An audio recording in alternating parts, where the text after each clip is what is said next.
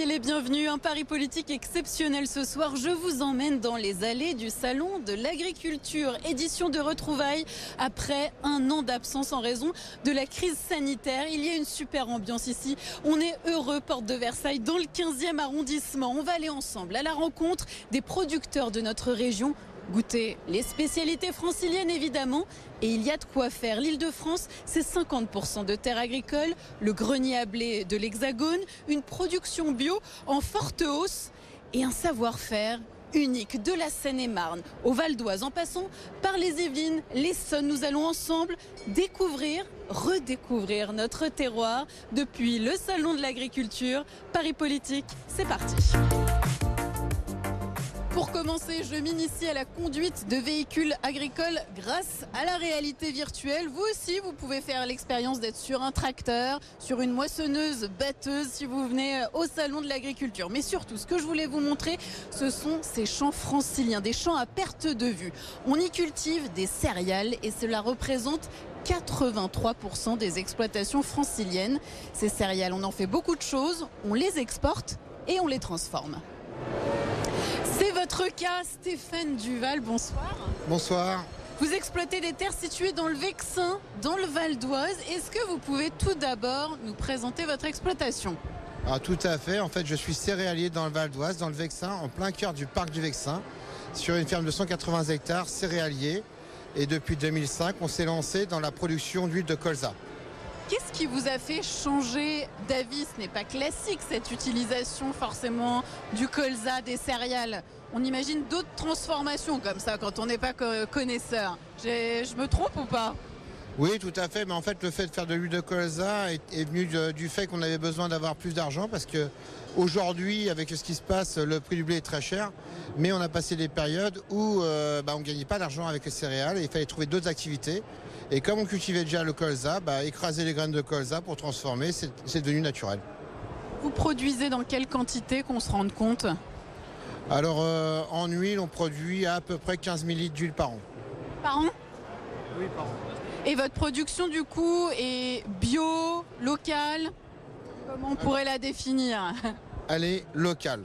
On est locaux, on est dans le Val, dans le Val d'Oise, on est du Vexin et on est producteur en Ile-de-France. Et oui, en Ile-de-France, il n'y a pas que des immeubles, il y a aussi des céréaliers et il y en a énormément. Et c'est pour ça qu'on est avec vous, pour que vous puissiez nous expliquer la façon dont vous travaillez. Vous avez évoqué quelques difficultés, avec notamment euh, le prix de la céréale. Vendre un produit transformé comme le vôtre, c'est la clé pour réussir, pour en vivre surtout oui, tout à fait. Alors aujourd'hui, on va nous dire que c'est pas vrai parce que le prix des céréales est très haut suite aux événements qu'on a en Ukraine. Mais ça n'a pas toujours été le cas. Et c'est vrai qu'aujourd'hui, pour être exploitant agricole et pouvoir rester, euh, j'espère encore quelques années, il faut absolument se diversifier parce que le minimum de surface vitale augmente énormément et des terres, bah, c'est pas extensible. Est-ce que vous pouvez dire maintenant que vous vivez de votre production? Ah, tout à fait. De toute façon, aujourd'hui, euh, on pourrait dire entre guillemets que mon activité principale, c'est l'huilerie. Alors que je suis céréalier à la base, céréalier dans l'âme, mais financièrement, c'est l'huilerie qui me fait vivre. Vous avez 50 ans, si je ne me trompe pas, par là? Ah non, vous n'êtes pas content que j'ai dit votre âge. Mais en tout cas, vous avez un fils, il est motivé pour reprendre votre exploitation? Oui, tout à fait. Il est très motivé pour reprendre l'exploitation. Et euh, il est motivé à tel point que je lui ai fait faire les tâches les plus embêtantes, les plus astreignantes, pour le dégoûter un peu, pour être sûr qu'il veuille vraiment faire ça, parce que c'est quand même pas un métier qu'on fait pour devenir riche, il hein, ne faut pas rêver. Hein. On fait parce qu'on aime le métier, on aime la terre et on aime notre région. Vous avez réussi à lui transmettre votre passion, si je comprends bien. Je crois, ouais.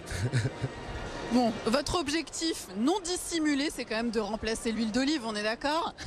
Alors remplacer est un grand mot. C'est surtout euh, le, le, truc était au départ, c'était de montrer aux gens qu'il n'y avait pas que l'huile d'olive qui avait du goût et qu'une huile de colza, quand elle est faite dans les mêmes façons que l'huile d'olive, avait du goût, autant de goût. Un goût qui est différent, on aime ou on n'aime pas, mais au moins on peut comparer les goûts et donc on peut dire qu'il n'y a pas que l'huile d'olive qui a du goût, l'huile de colza ou de tournesol ont aussi du goût. Et votre savoir-faire, est-ce que vous pouvez un peu nous le décrire Quelle est la spécificité du traitement euh, du colza Comment vous procédez En gros, il faut être feignant. C'est la presse qui fait tout. Euh, on a la presse justement juste à côté de nous. Et en fait, on va écraser les graines. On va laisser décanter les graines pendant l'huile pendant 21 jours et après on la met en bouteille. Et sans conservateur, sans rien du tout avec, ce qui nous permet d'avoir un produit qui garde toutes ses saveurs et un produit à déguster et c'est ce que vous allez bientôt faire. Exactement, je crois qu'il est temps de goûter, on y va.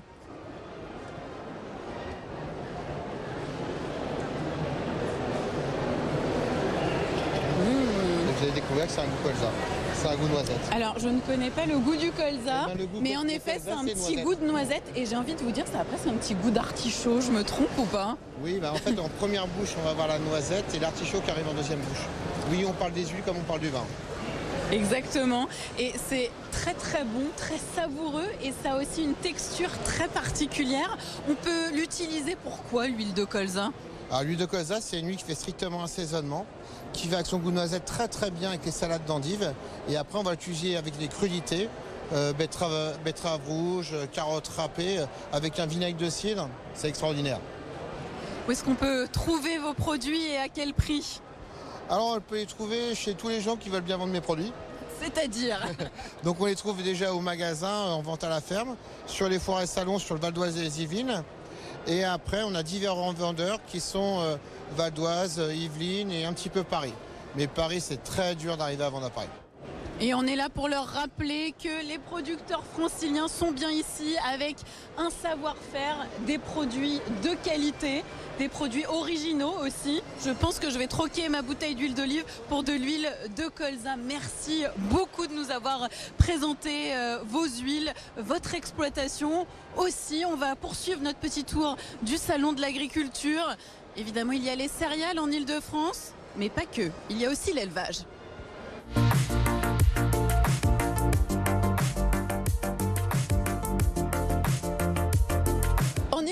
Il existe plus de 500 exploitations qui pratiquent l'élevage, un chiffre en forte baisse, puisque l'élevage a reculé d'environ 30% depuis 10 ans. Venez me rejoindre, Philippe.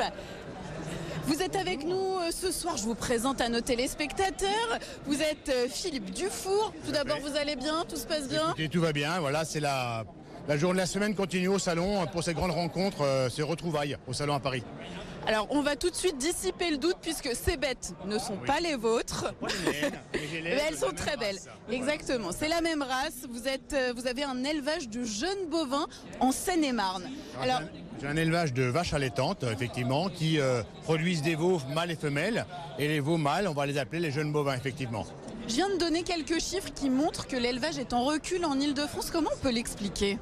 Euh, L'élevage est en recul au niveau national. De partout, on a perdu au niveau national 500 000 vaches. Et on a perdu également, donc en, Ile-de-France, euh, plusieurs euh, centaines d'animaux également en mer. Parce qu'en fait, voilà, l'élevage est un petit peu décrié aujourd'hui. On a un problème de rentabilité dans les exploitations, ce qui fait qu'en fait, malheureusement, quand on a un âge comme le mien, où on arrive à une, fin de carrière quelque part, où on a... Vous avez quel âge? Je viens d'avoir 60 ans, donc voilà. euh, Vous ne les faites pas. Merci, c'est gentil, mais enfin bon, néanmoins, voilà, je les ai. J'ai plus de 35 ans d'élevage derrière moi, et euh, donc j'ai vraiment assouvi ma passion en tant qu'éleveur. Mais je pense qu'aujourd'hui, les jeunes, pour reprendre nos exploitations, ont une, en- une- enfin, une envie de, de vivre de leur métier, bien sûr, mais de vivre aussi en famille et de gagner leur vie. Par exemple, vous, Philippe, vous avez euh, combien de bêtes?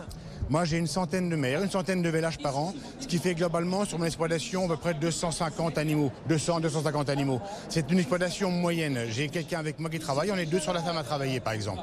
Et quels sont euh, vos débouchés? Qu'on se rende compte comment vous gagnez votre vie finalement? Alors effectivement, en blonde d'Aquitaine, on est quand même sur une rage un petit peu électrique, un petit peu de qualité en termes de qualité bouchère. J'ai toujours privilégié le circuit court.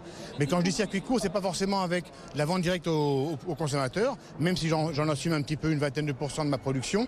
Mais je vends aussi à des bouchers artisans. Je vends également de la GMS. Et aujourd'hui, on s'attache à effectivement trouver un marché sur de la restauration collective. En Ile-de-France, il y a de quoi faire. Pas mal de Ah, lycées, écoutez. pas mal de collèges. On est effectivement sur le plus gros bassin de consommateurs de France, donc on peut pas, se réjouir de ça. Elle peut être débouchée parce qu'elle veut utiliser en fait des volumes importants.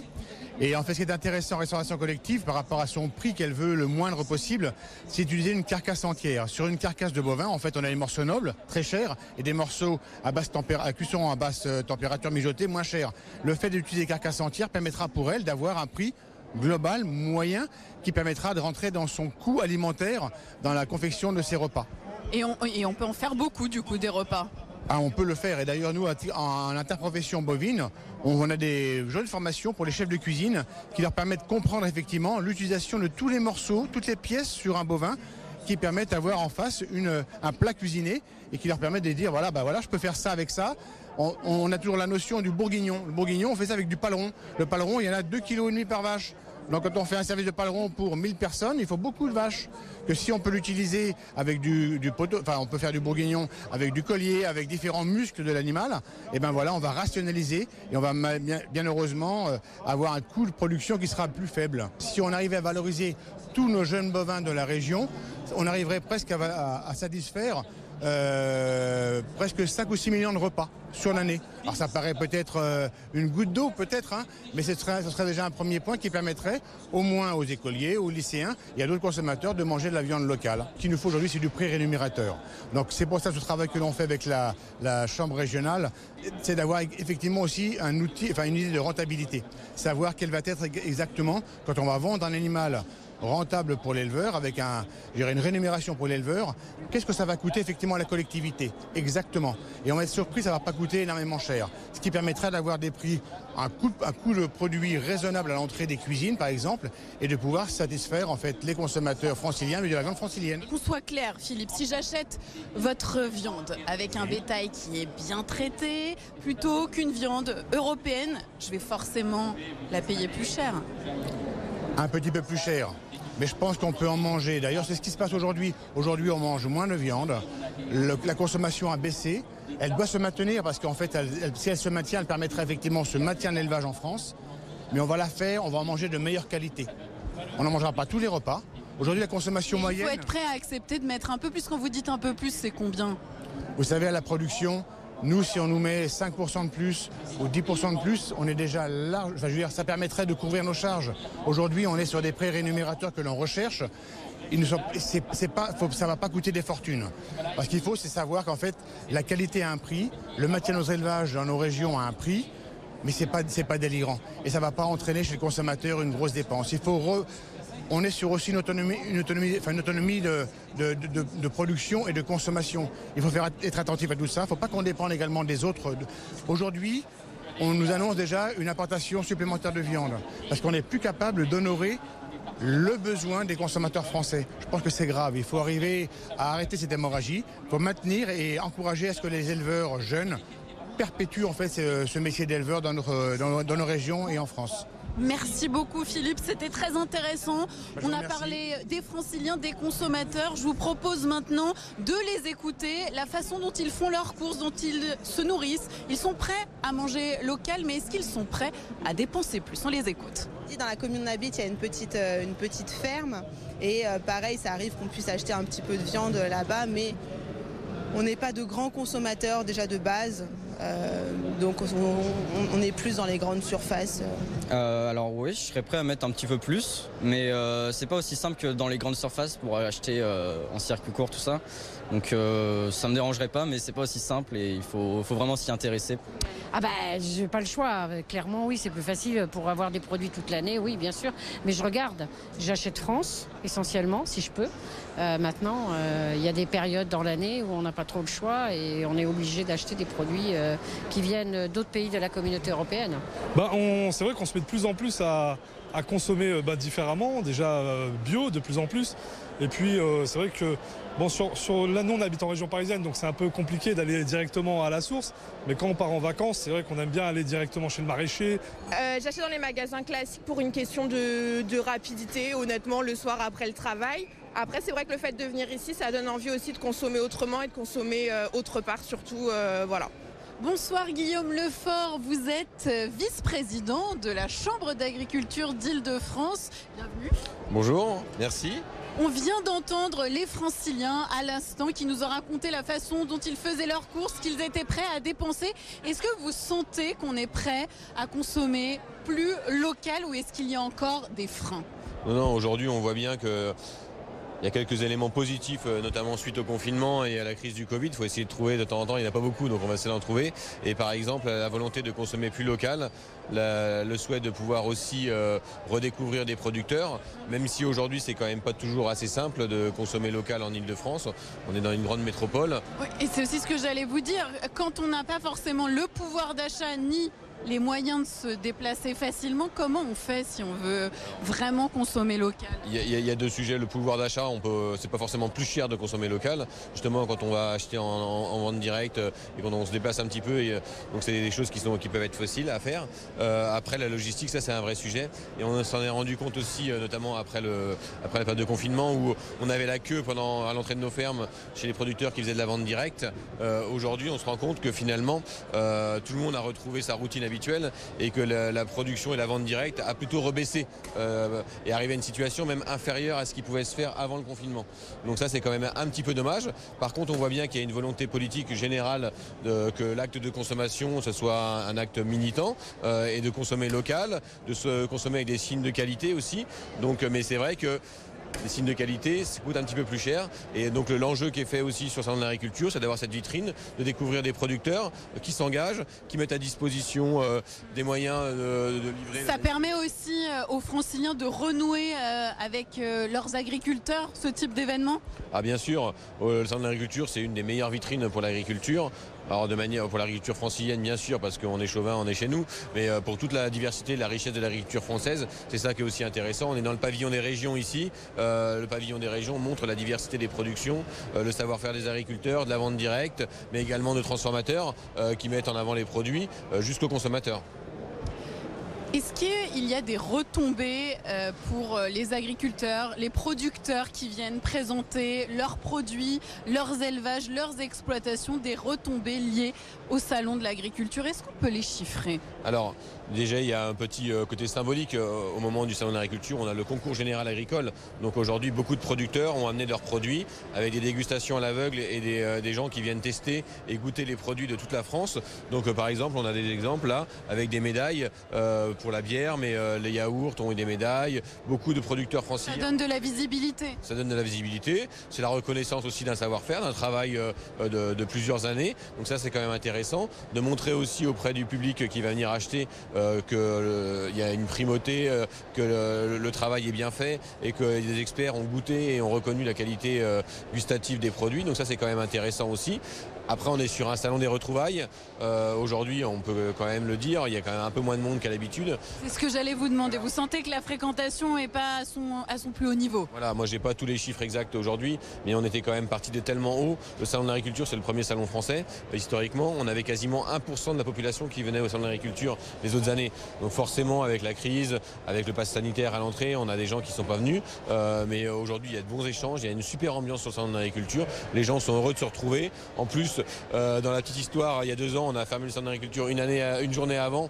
Euh, on a mis les masques, on est parti en confinement, c'était le début de la fin. Et là, symboliquement, lundi, on a pu tomber les masques, on a retrouvé une vraie ambiance. Donc ça, c'était aussi chaleureux. L'activité reprend et ça nous fait énormément de bien. Bien manger aussi, ça fait du bien et vous l'avez bien compris depuis le début de l'émission, ce n'est pas un problème. En Ile-de-France, on a des produits de très bonne qualité et je sens, je sens que vous avez envie d'un petit bout de fromage, 100% francilien évidemment.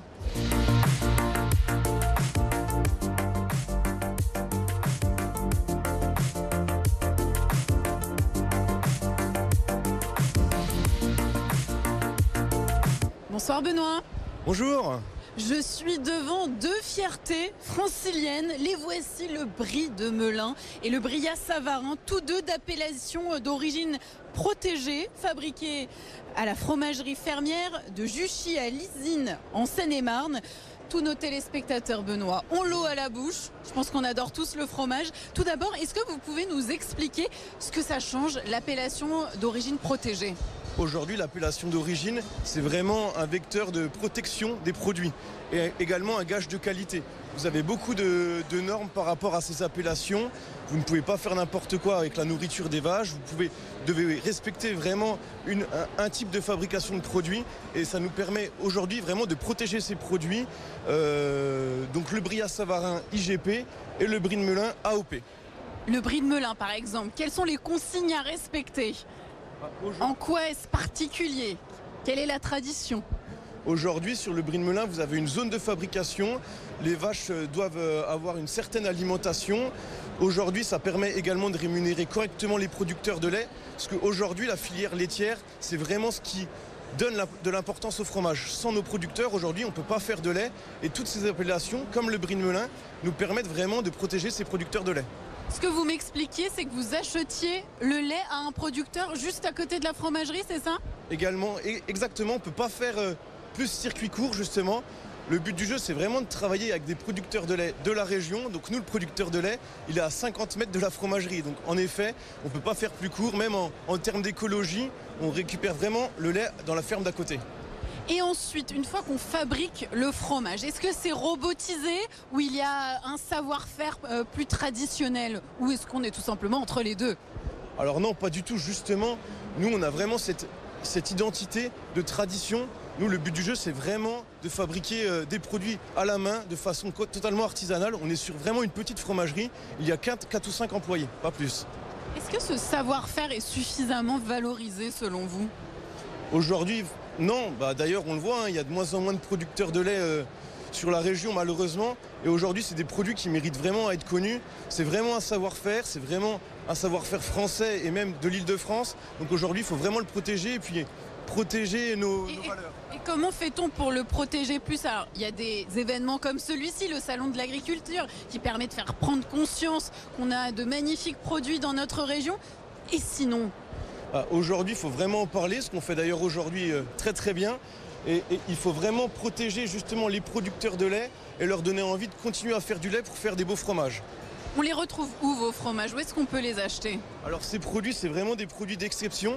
Donc on les retrouve principalement sur le marché à Rungis et après dans beaucoup de, de petites crèmeries justement à Paris et un petit peu dans des petites crèmeries spécialisées de la France entière.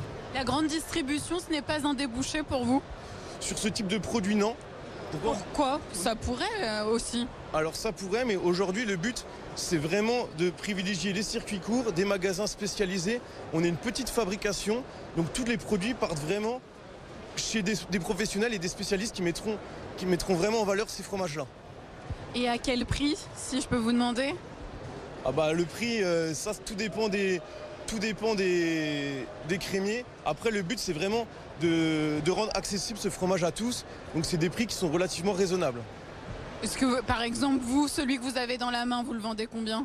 Nous on le vend entre 5 et 6 euros. Donc ce produit on le vend 5 euros aujourd'hui sur euh, le salon de l'agriculture. On va pas se priver d'une petite dégustation, Benoît Avec grand plaisir. On y va? Allez.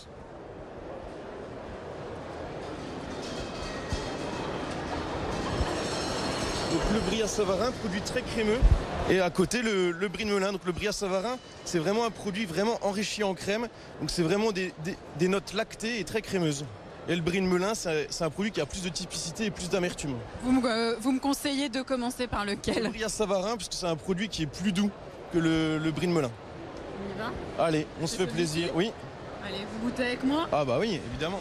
La nourriture, ça se partage. Excellent, hein Très crémeux. Mmh. Délicieux. Et ça? Ça c'est Ah. de Melun. Ah, Je vous laisse... euh, je finis ma bouchée.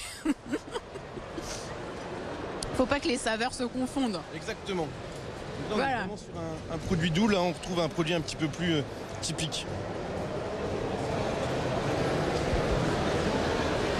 Le brie de Melun, c'est vraiment délicieux.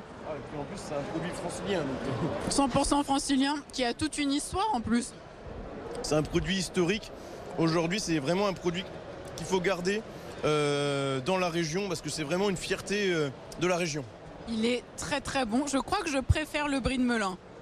Merci beaucoup Benoît de nous avoir présenté vos beaux fromages franciliens. Pour être honnête, je m'attablerai bien euh, avec vous et tous les téléspectateurs qui nous suivent pour continuer à découvrir nos produits locaux, nos produits du terroir. Mais il va falloir se dire au revoir malheureusement. Merci Benoît, passez une bonne soirée. Merci, bonne soirée Marguerite et bonne soirée à tous les franciliens. Le salon de l'agriculture, vous pouvez encore en profiter jusqu'à ce dimanche inclus. 80 producteurs et artisans d'Île-de-France vous attendent. Porte de Versailles, dans le 15e arrondissement métro du même nom. Merci à tous ceux qui ont permis de réaliser cette émission au plus près de vous, de ceux qui nous nourrissent finalement au quotidien. Merci à tous. On se retrouve sur le plateau de Bonsoir Paris dans un court instant pour toute l'actualité francilienne évidemment. A tout de suite.